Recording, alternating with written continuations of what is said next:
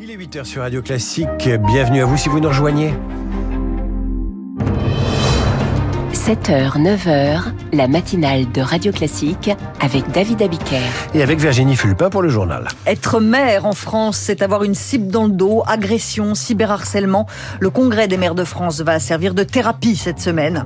Les pourparlers avancent pour une libération d'otages par le Hamas en échange d'une trêve à Gaza. ChatGPT, où est-ce que je dois signer mon prochain contrat? Les géants de la tech s'arrachent les cybertalents. Et puis après le journal Les maires sur la défensive, l'éditorial de Guillaume Tabar. Et puis à 8h15, je reçois Yasha. Il enseigne à Sciences Po et à l'université John Hopkins et a publié deux ouvrages de référence sur le phénomène identitaire et le populisme.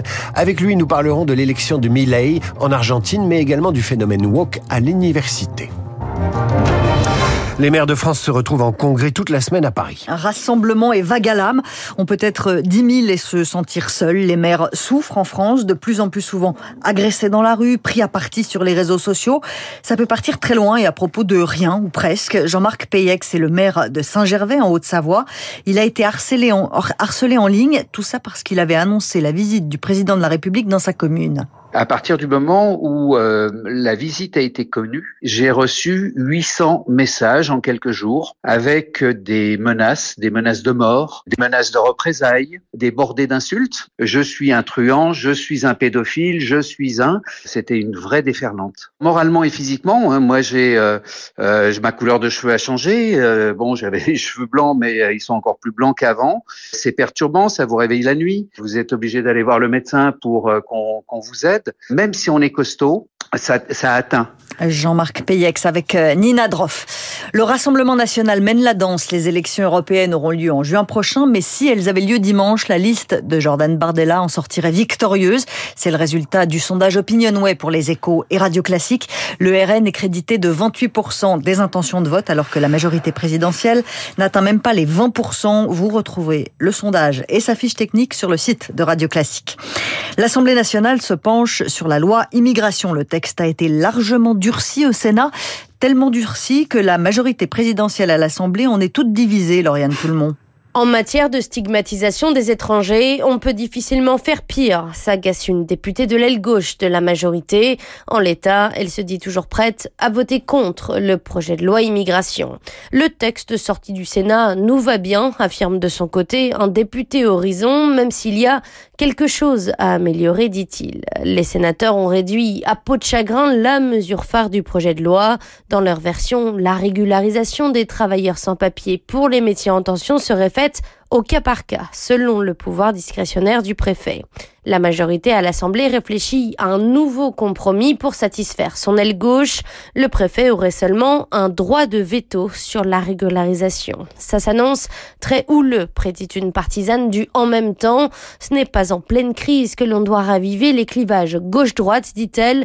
Avec le projet de loi immigration, c'est l'heure de vérité pour la Macronie.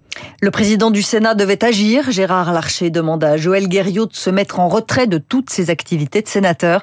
Il est accusé d'avoir drogué la députée Sandrine Josso pour abuser d'elle. Une aide financière d'urgence pour les victimes de violences conjugales. Le gouvernement la met en place à partir du 1er décembre. Une aide de 600 euros en moyenne pour que les victimes puissent plus facilement quitter leur domicile. Les pourparlers s'accélèrent pour une libération des otages du Hamas. Des otages libérés en échange d'une trêve dans la bande de Gaza. C'est la base des négociations qui avancent. Le Qatar, très actif dans les négociations entre le Hamas et Israël, dit qu'il ne reste que des obstacles mineurs. On parle beaucoup de ces libérations possibles et c'est inhabituel. Les négociations sont souvent secrètes. Pierre Razou est directeur académique de la Fondation méditerranéenne d'études stratégiques. Pourquoi toutes ces communications? L'accord il est en cours de négociation, de finalisation entre euh, les États-Unis, euh, le Qatar, euh, Israël et un certain nombre d'acteurs régionaux. Donc c'est clairement mettre la pression sur le gouvernement israélien, indirectement aussi rassurer, en tout cas donner des signaux à l'Iran et au Hezbollah pour leur dire ne rentrez pas dans une logique d'escalade puisque nous sommes sur le point d'obtenir un cessez-le-feu au moins provisoire et donc ne venez pas tout saboter en accroissant les tirs de roquettes et de missiles sur des positions israéliennes dans le nord du Liban ou dans le reste du pays. Pierre Razou avec Marine Salaville. Une nouvelle aide militaire américaine pour l'Ukraine, 100 millions de dollars de munitions. Les États-Unis répètent qu'ils restent derrière l'Ukraine dans la guerre face à la Russie.